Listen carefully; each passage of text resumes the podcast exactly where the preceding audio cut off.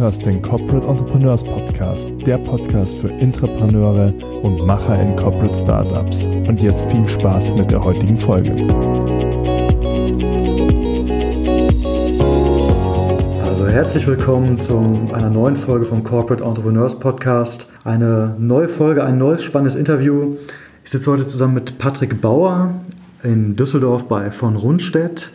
Und wer von euch schon Gelegenheit hatte, mein neues Buch in den Händen zu halten, Das Ende der dummen Arbeit, der kennt sowohl Patrick Bauer als auch von Rundstedt.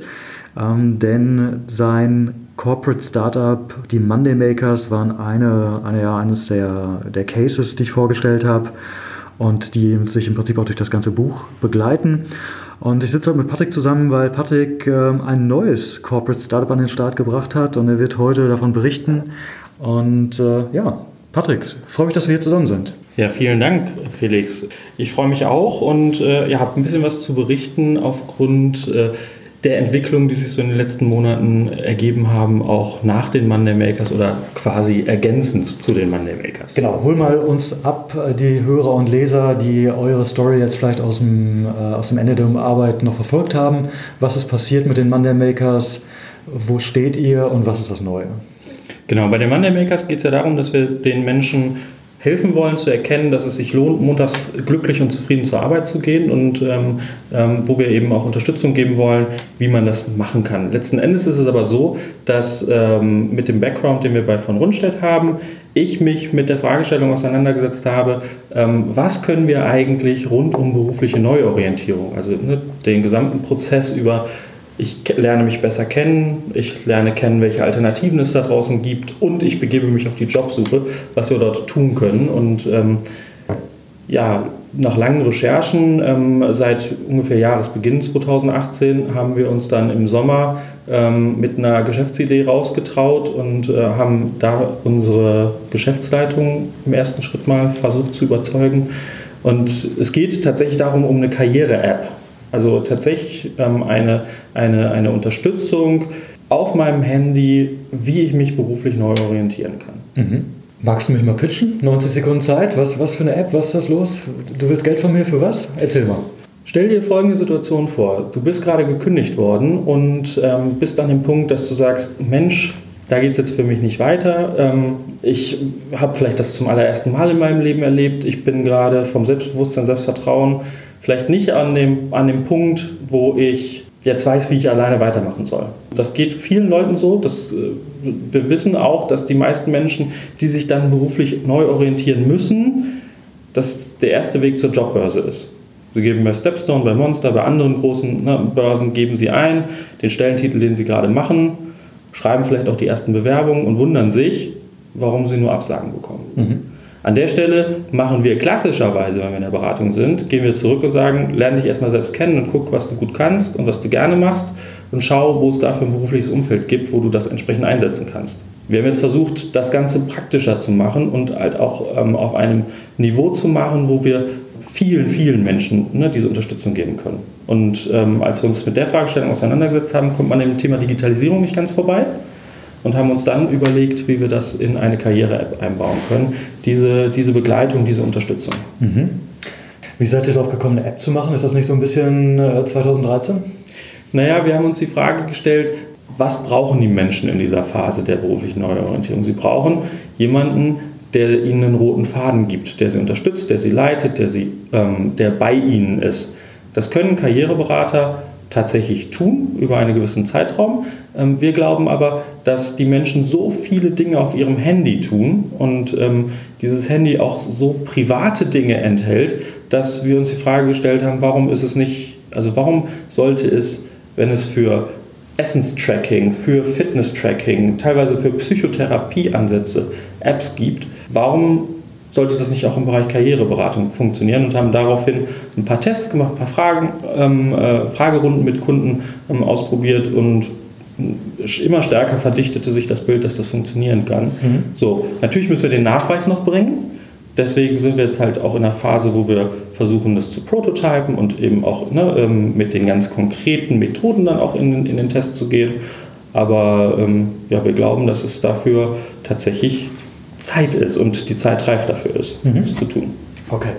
Ähm, wir können ja gerne gleich nochmal auf das Produkt zurückkommen. Ich würde gerne noch ein bisschen auf deinen Alltag als Corporate Entrepreneur zurückkommen. du bist ja in einer besonderen Situation, weil du ja quasi ein Veteran bist mit den Monday Makers. Magst du mal ein bisschen was über deinen Weg erzählen? Wie bist du zum Corporate Entrepreneurship gekommen? Ich habe jetzt schon 13 Jahre bei von Rundstedt hinter mir. Das heißt, also ich habe eine, schon eine längere Reise im Unternehmen und äh, habe äh, selber für mich diesen Schritt gemacht, dass ich mir die Frage gestellt habe, was kann ich gut und was will ich aber lieber machen. Und ähm, bin dann nach 13 Jahren oder nach 10 Jahren im Controlling, habe ich gesagt, die Reise endet jetzt hier für mich. Und äh, im Grunde hatte ich zwei Möglichkeiten, entweder rauszugehen oder aber den Dialog mit von Rundstedt zu suchen und zu überlegen, ne, was, was gibt es denn da für Themen. Und es gab auf dem Weg ähm, immer wieder Chancen bei von Rundstedt, ähm, mich ein bisschen auszuprobieren. Wir hatten ähm, äh, eine, eine, ein, ein, ein, zweites Betriebssystem, das, ne, wo, wir, wo ich Mitglied im Growth Board war, wo es darum ging, zu überlegen, welche Wachstumsideen gibt es für von Rundstedt. Und da bin ich mit dem Thema Privatkunden ins, ins, äh, ins also bin ich warm geworden und habe mir die Frage gestellt, warum sind wir eigentlich nur im B2B-Bereich und warum ist unsere Vision, die wir haben, warum funktioniert die nicht auch weiter? Mhm. Und das hat mich nicht mehr losgelassen. Und das ist jetzt so seit drei, dreieinhalb Jahren, dass ich mich damit immer wieder in verschiedenen Facetten auseinandergesetzt habe und irgendwann gesagt habe, warum nicht einfach mal ausprobieren. So, und ne, die Rahmenbedingungen sind halt bei uns so, dass wir uns an vielen Stellen auch ausprobieren dürfen, wenn man ein bisschen Mut dabei hat und wenn man auch äh, sich selbst in den, äh, in den Fahrersitz ne, seiner eigenen Karriere setzt. Mhm. Und ähm, ja, hatte dann gute, offene Gespräche ne, mit, mit der Unternehmensleitung und so. Hast du, hast du auch wirklich die Karten auf den Tisch gelegt und hast gesagt, hey, für mich gibt es eigentlich zwei Optionen. Entweder ich gehe ganz woanders hin und mache was ganz Neues oder wir machen jetzt hier X, Y und Z? Naja, also ich habe halt den Dialog gesucht und, hab, und ich glaube, es war ähm, allen klar, dass ich mich halt verändern möchte. So, ich habe es nicht im Sinne eines, eines Drucks aufgebaut, dass ich gesagt habe, wenn das nicht funktioniert, dann gehe ich weg. Aber es war natürlich so, dass ja, ich mir schon die Frage gestellt habe, ähm, ob, äh, also ne, wenn, wenn es die Option nicht gäbe, ob ich dann gehen müsste. So, und so sind wir natürlich die angenehmste Option mhm. gewesen, indem wir einfach einen offenen Karrieredialog geführt haben, ne, dass sich dann eben Chancen auch hier in der Organisation ergeben haben. Mhm. Veränderung ist ja ein großes Thema. Also äh, auch was, was ganz anderes vom normalen Weg zu machen, ist ja ein großes Thema beim Vier-Stunden-Startup. Ähm, was ich ja spannend finde, ist, du bist ja wirklich Controller seit, seit 10 Jahren oder seit 15 Jahren äh, mit Leidenschaft. Was, was haben die Leute, was, was hat dein, dein Chef oder deine Chefin, was hat, ähm, was, hat, was hat die Führung hier gesagt, als du gesagt hast, ich bin jetzt, ich bin jetzt kundenorientiert, ich will mich jetzt um den Kunden kümmern? Naja, der Weg bei von Rundstedt ist ja einer, der, äh, wo die ganze Organisation auch auf diesem, auf dieser oder diesen Schritt halt macht. Also ne, wir haben ähm, Agilitätskonzepte bei uns in der Organisation eingeführt, haben gesagt, wir wollen den Kunden noch stärker in den Vordergrund stellen. Und ähm, das war für mich auch der Punkt, wo ich, ich war schon eher im Controlling prozessorientiert und äh, ähm, durchaus auch, naja, vielleicht, wenn man so will, vielleicht auch etwas eher konzernorientierter als klassisch Mittelstand. Und ne, ähm, dann musste ich mich mit diesen ganzen Themen rund um, um, um äh, Agilitätskonzepte, ähm, ne, ähm, Bücher von Lalou, von Flagging und so weiter, da musste ich mich ernsthaft mit auseinandersetzen. Und ich musste mich ehrlicherweise auch ein bisschen gegen so innere Widerstände, wenn ich als BWLer auf meine Ausbildung gucke, musste ich mich so ein bisschen aufraffen, ne, das zu tun. Und ne, als ich mich aber mehr und mehr damit beschäftigt habe, habe ich mir die Frage gestellt, hm, Kundenorientierung und am Kunden arbeiten und mit Geschäftsmodellentwicklung und überlegen, was für den Kunden das Beste ist, das macht irgendwie Spaß. Und dann bin ich halt bei von Rundstedt neben dem, neben dem Controlling-Bereich in eine Innoboard-Rolle gegangen, wo wir halt an Innovationen gearbeitet haben. Und irgendwann habe ich dann gesagt, okay, beides parallel zu machen, das, das geht dann halt nicht. Und dann habe ich mich für den Schritt Richtung Kunde entschieden und äh, weg von den reinen Prozessen und Zahlenthemen. Mhm weil ich irgendwie gemerkt habe, das eine kann ich gut, aber das andere mache ich lieber. Mhm. So, und äh, dann konzentriere ich mich auf das, was ich lieber mache und was mir halt noch mehr Energie und Kraft halt gibt, äh, jeden Tag aufzustehen und montags gerne zur Arbeit zu gehen. Wäre es für dich irgendwann mal eine Option gewesen in den letzten drei, vier Jahren, als du diesen Veränderungswunsch gemerkt hast, zu sagen, ey, ich kündige jetzt heute und äh, ich überspitze jetzt und gehe morgen nach Berlin und schließe mich einem Startup an oder ein bisschen weniger überspitzt, ähm, ich suche mir jetzt mal einen Karriereweg als Vier-Stunden-Startup. Ich mache was ganz anderes und so, sollen die mal hier machen. War das, war das ein Thema? Mm, also mit der Fragestellung, ne, mich selbstständig zu machen, habe ich schon immer mal wieder geliebäugelt. Der Punkt ist, dass wir, ähm, dass ich privat sehr verwurzelt bin und ähm, wir ähm, uns vor vielen Jahren eben auch Eigentum äh, zugelegt haben und uns das wichtig ist als Familie und uns auch die, äh, der Ort, also ich wohne im Bergischen, ne, wohne in Remscheid, uns das wichtig ist, weil wir dort ne, unsere Familie um uns herum haben und so weiter und so fort. Also deswegen Zelte abbrechen und nach Berlin kam nicht in Frage. Vollständig in die Selbstständigkeit zu gehen, ähm, dafür ist einfach, also sind einfach die, die, ähm, die Anker, die man sich gesetzt hat, sind so stark gewesen, dass ähm, das Risiko zu groß gewesen wäre. Was meinst du konkret mit Anker? Naja, ich habe gerade gesagt, ne, Finanzierung ne, von einem Haus, ne, ähm, das muss halt jeden Tag äh, oder jede Woche, jeden Monat auch entsprechend getragen werden. Das ist uns so wichtig, dass wir, dass wir unseren, unseren, un, unser Eigenheim dort haben, mit allem, was da so drumherum ist, dass wir ähm, das nicht aufs Spiel setzen konnten und wollten. Mhm. Ja, so, und deswegen ähm, der Schritt, wirklich in eine Selbstständigkeit zu gehen, mit zu viel Risiko behaftet wäre.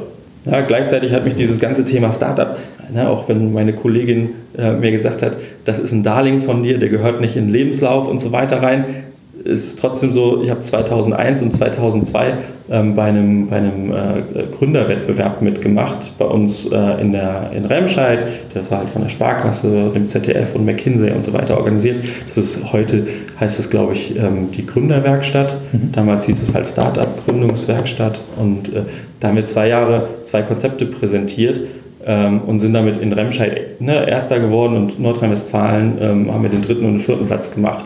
Ja, also das heißt, das ist jetzt schon 18 Jahre her und trotzdem hat mich das äh, seitdem irgendwie so, so immer wieder begleitet und kam immer wieder so am Rand. Ähm, ja, mach eine eigene Geschäftsidee und mach was draus. Ja. Aber du bist den Schritt nie gegangen? Ich bin den Schritt nie gegangen, nein. Okay. Was ich immer mal spannend finde, ist ein bisschen so die, die Achterbahnfahrt des Corporate Entrepreneurships zu beleuchten. Und das mhm. haben wir ja im, im äh, Buch oder in unseren Interviews, die wir für das Buch gemacht haben, schon ein bisschen getan. Aber erinnerst du dich an so ein, zwei Highlights, sagen wir erstmal im positiven Sinne, die dir in Erinnerung geblieben sind, wo du gesagt hast, unglaublich, dass das jetzt funktioniert hat, dass das alleine war die Reise schon wert? Naja, also der, der große Schritt, der, ähm, der viel in Gang gesetzt hat, war tatsächlich, dass ich seit 01.01.2018 von allen anderen operativen Aufgaben im Grunde entbunden wurde und mich darauf konzentrieren konnte, die Recherche und das ganze Konzeptionelle zu starten. Das war für mich ein riesengroßer Schritt, weil ich auf einmal Freiraum hatte. Ja, so, und ähm, der zweite große Schritt war dann, als wir die Idee gepitcht haben, ich kein Nein hörte. Also, und ich habe dann irgendwann so, so ein bisschen zaghaft auch in die Runde gefragt. Ich habe gesagt, ich habe jetzt kein Nein gehört.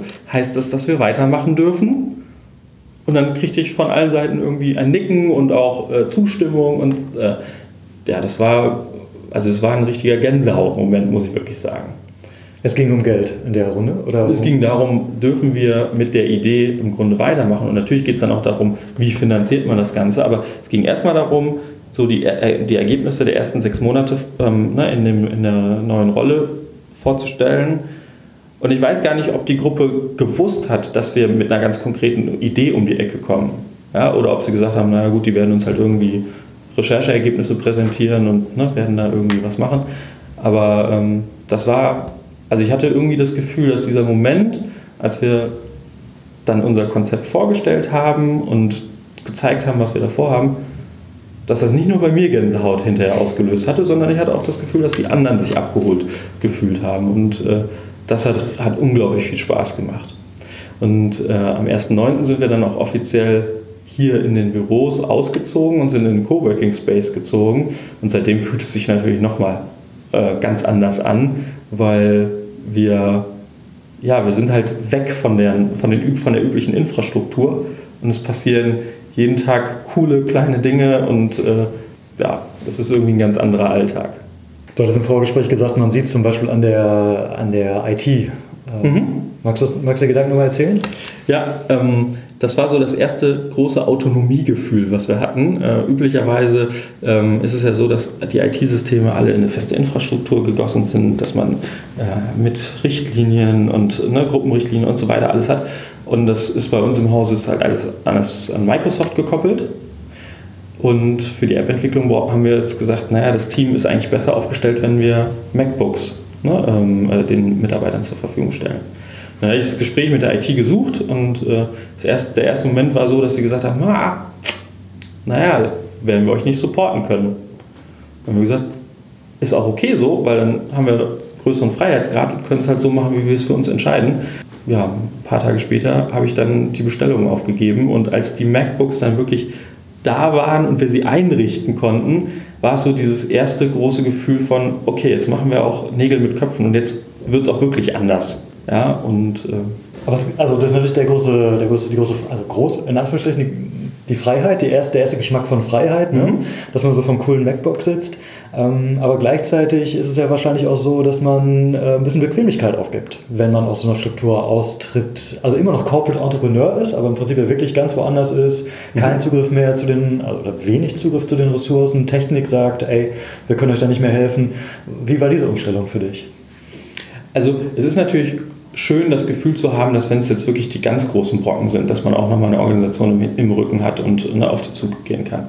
Aber wenn man so im Kleinen sich das anschaut, dann sind es halt so Dinge wie die Bestellung von Büromaterial oder sowas, die man normalerweise, da gibt es dann irgendjemanden in der Organisation, der kümmert sich darum, der macht das dann. So, dann wird das bestellt, dann wird es geliefert, dann wird es ausgepackt und man kann irgendwie an den Schrank gehen und kann sich das dann rausholen. Das ist halt jetzt anders. Ja? Wenn wir eine Schere, wenn wir Bleistifte, wenn wir einen Spitzer und so weiter brauchen, was man teilweise ja wirklich braucht, wenn man mal so eine App-Skizze auch macht, dann gehe ich halt in den Schreibwarenhandel und hole das. Ne? Oder in den Kiosk nebenan oder in den, in den Supermarkt nebenan und kaufe das. So, und dann äh, ähm, ist es tatsächlich so, ja, alles, was man halt so braucht, muss man sich irgendwie selbst, selbst organisieren. Wir hatten neulich den Punkt, dass wir gesagt haben, ähm, wollen wir wirklich im öffentlichen Netzwerk, ne, im Coworking Space arbeiten oder wollen wir uns das, äh, wollen wir uns das schützen? Und äh, haben gesagt, nee, also wir wollen es unbedingt schützen. Und haben überlegt, ja, wie machen wir das denn jetzt? Ja, wir brauchen einen Router, einen WLAN-Router. Dann kurz ne, im Internet einen WLAN-Router bestellt und dann habe ich das erste Mal mein eigenes Netzwerk ne, gebaut und äh, also es ist ja alles über Plug and Play geht das halt ganz gut, ja, aber es ist irgendwie schon so ein anderes Gefühl. Ne? Freiheit. Freiheit. Ja? An den kleinen Dingen festgemacht, aber am Ende ist es Freiheit. Freiheit. Sehr, sehr spannend. Ähm, wir kamen so ein bisschen über, über Hochs und Tiefs und diese Achterbahnfahrt, die das Leben als Corporate Entrepreneur auch so mit sich bringt. Kannst du mir noch ein paar Tiefpunkte erzählen? Was waren so die Enttäuschungen? also, weil ich kann aus meiner Erfahrung sagen, ich, äh, als ich noch, ähm, oder als ich das erste Mal nebenbei gegründet habe, und das ist bei mir immer noch so, wenn ich eine neue Idee verfolge, es ist immer viel, viel schwerer, als ich am Anfang denke. Es dauert viel, viel länger, als ich am Anfang denke. Und diese Euphorie, die du auch am Anfang beschrieben hast, die braucht man unglaublich als, ähm, als Raketenzündstoff, um überhaupt irgendwie weiterzumachen. Was waren die großen Enttäuschungen bei dir? Wo hast du gedacht, hey, das muss doch viel leichter sein? Fuck. Was waren diese Fuck-Momente? Naja, also gerade wenn man sich überlegt, ähm, man will eine App bauen, ja, dann sind das ganz viele Dinge, die man nicht auf der Platte hat. Wo man auf der einen Seite sagt, eine App zu bauen kann ja eigentlich gar nicht so schwer sein. Ne? Ähm, es gibt tausende davon, also muss, das muss doch irgendwie funktionieren. Sondern aber zu überlegen, naja, was brauche ich denn eigentlich? An was muss ich denn alles denken? Und äh, dann festzustellen, dass man doch nicht an alles gedacht hat. Und ähm, wenn man dann die ersten Gespräche auch mit, mit äh, externen führt. Ich habe zum Beispiel mit dem Starter Center NRW mich getroffen. Dann sagen die alle, ja, du brauchst einen Businessplan. Dann sage ich, ja, aber was soll ich denn da reinschreiben? Also nicht so, dass ich, also es ist nicht so, dass ich nicht mit Zahlen umgehen könnte. Aber vielleicht gerade weil ich mit Zahlen umgehen kann, weiß ich auch, dass äh, viele dieser Dinge halt einfach im Moment noch total beliebig sind. Weil äh, wie viele Kunden wir wirklich mit der App generieren. Also der Markt ist riesengroß. Aber wie viele, wie viele wirklich sich darauf einlassen, das zu tun? Ja, woher soll ich das denn heute halt wissen? Ja, ähm, wie hoch der Kundenwert in der App ist, ja, also dementsprechend auch der Umsatz ist. Ich habe eine Idee davon, aber ich kann es halt heute noch nicht, noch nicht unter Beweis stellen. So, und dann gibt es halt tausend kleine Szenarien und Dinge und so weiter, an die man alles denken muss. Ja, also das ist mühevoller, als ich mir das halt vorgestellt habe. Und es ist natürlich auch so, dass man, bis dass man testen kann, also man denkt immer so, ach jetzt könnten wir doch eigentlich, ach jetzt könnten wir doch eigentlich, eigentlich steht doch alles. So, und jetzt haben wir letzte Woche unseren ersten Papierprototypen gemacht und dann haben wir endlich mal getestet und dann haben wir festgestellt, dass viele Dinge doch gar nicht so gut funktionieren, wie man es sich halt in der Theorie halt überlegt hat. Das ist wichtig, das ist gut, weil man dann eben jetzt darauf wieder rumiterieren kann. Aber äh, der Weg von der Idee, die wir irgendwo so im Juni mal ne, festgehalten haben und wir haben jetzt Oktober, ähm, wo wir den ersten Prototypen als Paper-Prototype in der Hand haben, das hätte wahrscheinlich auch schneller gehen können. Ja, so, aber ähm, da spielen halt viele Faktoren eine Rolle mhm. und man muss auch erstmal dieses Learning machen, dass man es auf Papier testen kann. Weil am Anfang denkt man so, ja, das müssen wir alles programmieren lassen. Das ist mal ein Punkt, dass man sagt, okay, stell dir, stell dir vor, du hast, hast, hier, du hast hier einen App-Rahmen auf dem Tisch liegen und jetzt schiebst du da das Papier rauf und runter und simulierst damit das Scrollen. Das war so nicht in meinem Kopf. Ja? Und äh, also man lernt jeden Tag dazu ähm, und, und ja, man muss sich daran gewöhnen, dass halt bestimmte Dinge nicht so schnell gehen, wie man, wie man sich das im Zweifel im Kopf halt. Im Kopf sind viele Dinge einfach viel schneller gedacht als hinterher dann gemacht. Mhm. Mhm. Du, hattest, du hast erzählt, dass du dann äh, ja, freigestellt wurdest aus deiner normalen Controlling-Funktion und dich voll darauf konzentrieren konntest, jetzt dieses Nebenbusiness aufzubauen und zu durchdenken und zu recherchieren. Hat das für Frust gesorgt bei deinen Kollegen? So nach dem Motto, jetzt kriegt der Patrick hier die Sonderbehandlung? Boah, spannende Frage. Kann ich nicht hundertprozentig sagen. Also ähm, vielleicht habe ich das auch ausgeblendet und versucht zu ignorieren. Also mir gegenüber ganz offen gesagt hat es halt keiner. Ob es die Gedanken gibt, ich weiß es schlichtweg nicht. Mhm. Also ähm, ich glaube, selbst wenn sie gekommen wären, hätte ich versucht, mich davon frei zu machen. Ja, weil ähm, ne, das ist ja nicht, es ist ja nicht so, dass ich entschieden habe, das zu tun, sondern da haben ja auch andere kluge Köpfe mit entschieden, dass es auch nützlich für uns ist, das zu tun. So und äh, unter dem Aspekt glaube ich, würde ich mich auch davon freimachen wollen, dass selbst wenn solche Kommentare da wären, ähm, das irgendwie für mich als Belastung mitzunehmen. Mhm. Mhm. Erlebst du, ähm, du hast ein bisschen über deine Anfänge erzählt mit den ersten Business-Ideen vor 18 Jahren, erlebst du ein Corporate Startup auch so als wir, als ähm, praktischen MBA für dich? Also, dass du sagst, hey, ich nehme so viel für mich mit, äh, egal was jetzt, also nicht egal, aber auch, auch wichtig, was, was die App am Ende für einen Kundenerfolg hat, gar keine Frage. Aber ich, so oder so werde ich für mich was mitnehmen und das wird für mich äh, meine Karriere und mein Vorankommen befördern? Oder ist das kein Punkt, über den du groß Gedanken machst? Also ich glaube, dass das auf jeden Fall so, so sein wird, aber ähm, ich, meine Motivation ziehe ich nicht daraus, jetzt diese, diese, ähm, diese, diese Schritte zu machen, um dann halt hinterher sagen zu können, ich habe da irgendwie was für mich draus gelernt, sondern ich glaube tatsächlich daran, dass wir mit der App was richtig Gutes leisten können, ne? einen, einen, einen starken Mehrwert bieten können. Das ist für mich im Moment der Antreiber. Alles andere sind Nebenprodukte, die äh, zwar ganz schön sind, wenn sie halt da sind. Und ich, also ich glaube, dass wenn man sich darauf einlässt zu lernen, dass man gar nicht umherkommt, dass man jeden Tag dort ganz, ganz viele neue Dinge lernt. Aber ähm, es war jetzt nicht der Fokus für mich zu sagen, ich will das mal ausprobieren, damit das für meinen Lebenslauf irgendwie gut ist oder für meine eigene persönliche Entwicklung irgendwie gut ist. Also das ist nicht, nicht mein Antrieb an der mhm. Geschichte. Spannend, denn es ist so, dass ich das aus äh, anderen Interviews mal gehört habe, dass Leute gesagt haben, ja, dieses äh, Intrapreneurship, das ist bei uns so ein, das wird auch gern gesehen so man, wenn du hier Karriere machen möchtest, dann solltest du schon mal ein Projekt irgendwie hier unternehmerisch vorangetrieben haben. Aber es ist, glaube ich, auch eine andere, andere Kultur, eine Unternehmenskultur, als es hier bei, bei euch ist, wo es ja auch äh, jetzt kein Konzern ist mit, äh, weiß nicht, 40.000 Mitarbeitern und ähm, sehr, sehr familiär und sehr, ja, sehr verbindlich irgendwie. Ja. Ich würde gerne zum Abschluss noch mal ein paar Fragen äh, loswerden, die wir äh, allen Interviewpartnern stellen. Und ich würde gerne ein paar Fragen dir stellen, mit der Bitte, dass du sie ergänzt. Erste Frage. Innovation ist für mich. Dringend nötig, damit wir dauerhaft unseren Lebensstandard in Deutschland halten können. Mhm. Eine echte Fehlerkultur kann nur gelingen, wenn? Man offen zu sich selbst ist und sich auch Fehler selbst eingesteht und sie nicht schön färbt in der, in der, im Rückblick. Was, was treibt dich jeden Tag an? Ich glaube, dass wir die Chance haben, über das Thema berufliche Zufriedenheit und äh, ne, berufliche Neuorientierung mehr Menschen dazu zu bekommen, dass sie Jobs machen, die ihnen gut tun und dass dieser gesamte Verdruss, den halt viele Menschen über das Thema Arbeit bekommen, dass das der Vergangenheit angehört. Ich, ich will nicht derjenige sein, der 30 Jahre lang sich auf die Rente freut, sondern ich will derjenige sein, der im Hier und Jetzt gute Tage hat, gute Erlebnisse hat und diese Erlebnisse ähm, dazu führen, dass ich jeden Tag aufs Neue gerne aufstehe und gerne losgehe und Dinge mache. Und nicht, dass ich mein Glück auf die Zeit nach der Arbeit schiebe. Und wenn ich meinen Beitrag dazu leisten kann, dann äh, mache ich das gerne. Dann stehe ich jeden Tag gerne dafür auf. Sehr cool, sehr cool.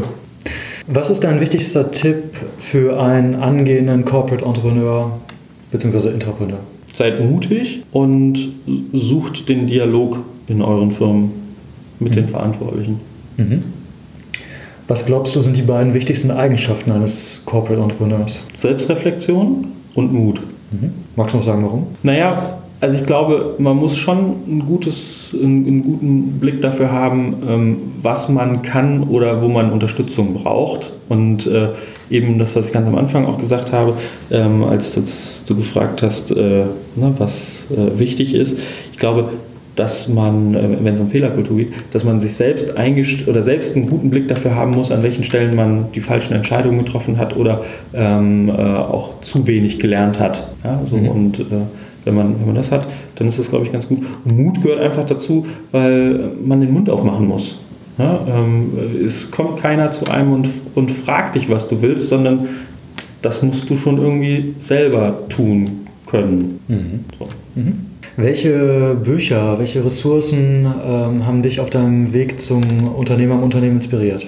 Mm, was sehr cool für mich war, waren die Big Five for Life. Ähm, das Bild der Museumstage ist, hat sich bei mir eingebrannt. Ähm, also das kann ich jedem nur empfehlen. Sag mal für die Hörer, die es nicht kennen, was sind die Museumstage? Ähm, dass, wenn man am Ende des Lebens auf sein Leben zurückschaut und sich vorstellt, dass jeder Tag ein Raum in einem Museum wäre, dann wünscht man sich ja, dass man dort möglichst positive und schöne Räume durchlebt, wenn man eine Führung durch dieses Museum bekommt. Wenn man aber das ganze Leben nur miese Tage hatte und miese Erlebnisse dort sammelt, dann möchte keiner dieses Museum jemals von innen sehen. So, und das ist ein Bild, das hat sich bei mir eingebrannt und hat sich bei mir ähm, tatsächlich so gefestigt, dass ich sage, damit kann ich gut was anfangen. Mhm. Ähm, ja, ich weiß, dass, dass man das jetzt hier in der Konstellation natürlich nicht sagen sollte oder sagen darf. Das Vier-Stunden-Startup ist tatsächlich auch eins, äh, äh, ne, was, was sich gelohnt hat äh, zu lesen. Ähm, das, war, das war gut. Und ich habe halt viel Pendelstrecke gehabt nach Düsseldorf und habe halt sehr, sehr, sehr, sehr, sehr, sehr, sehr, sehr viele unterschiedliche Bücher gehört und aus jedem immer ein bisschen was mitgenommen. Mhm, mh. so. Egal, ob es das Lean Startup ist, ob es die Biografie von Elon Musk war, ob es äh, Lalou ne, war, äh, Reinventing Organizations. Ähm, all die Bücher haben irgendein Puzzlestück dazu beigetragen, dass ich sage, ich bin heute da, wo ich heute bin. Wie hast du die Bücher ausgesucht? Ist das so dieses Amazon schlägt dir vor oder hast du irgendwie hast du ein System gehabt? Mm, also teilweise bin ich damit in der Firma in Berührung gekommen. Also Big Five for Life zum Beispiel habe ich von Sophia von Rundstedt geschenkt bekommen. Ähm, und dann geht man ja auch die anderen Bände halt durch. So ähm, ähm, teilweise durch Bücher, die man hört, kommt man wieder auf andere Bücher drauf. Ja? Also ich habe äh, auch Christoph Kiese, Silicon Valley, Silicon Germany gehört. Ja? Ähm, dann kommt man wieder mit dem Lean Startup in Kontakt. Jetzt zuletzt habe ich äh, Startup DNA von, äh, von Frank Thelen gehört. Da sind dann wiederum andere Buchtipps drin und so weiter und so fort. Also so kommt man halt von einem zum anderen. Mhm. Okay. Ja. Ähm, zum Schluss, wie, wie findet man dich? Wie findet man, eure App hat sie schon einen Namen? Äh, wie können die Leser und Hörer mit dir in Kontakt kommen? Also mich findet man bei Xing, bei äh, LinkedIn und bei Twitter, also auf den üblichen Kanälen. Ähm, die App hat den, also der Name der App ist kurz davor, dass wir ihn geschützt haben und dementsprechend dann auch mit einer URL versehen können. Ähm, Im Moment kann ich den noch nicht äh, öffentlich bekannt geben. Okay, wir gucken, ob wir ihn in die Show Notes kriegen. Ansonsten schieben wir das nach. Genau. Und hast du zum Abschluss noch irgendwelche, irgendein persönliches Wort an die Hörer? Ja, also ich glaube, ich habe es eben schon gesagt, seid mutig und nutzt eure Freiräume und Freiheiten, die ihr in Bezug auf euer eigenes Leben habt, äh, bestmöglich aus und habt tolle Erlebnisse ja, damit, man am Ende, damit ihr am Ende eures Lebens auf ein tolles Museum zurückschauen könnt. Cool. Patrick, ganz, ganz herzlichen Dank fürs Gespräch. Danke Viel dir. Erfolg für die App. Ich hoffe, dass ihr einen coolen Namen findet und ähm, ich bin gespannt, was sich noch ergibt. Wunderbar. Danke dir. Danke. Wenn du dich jetzt mit anderen Corporate Entrepreneuren vernetzen möchtest, dann komm doch in unsere Community. Den Link dazu findest du in den Show Notes.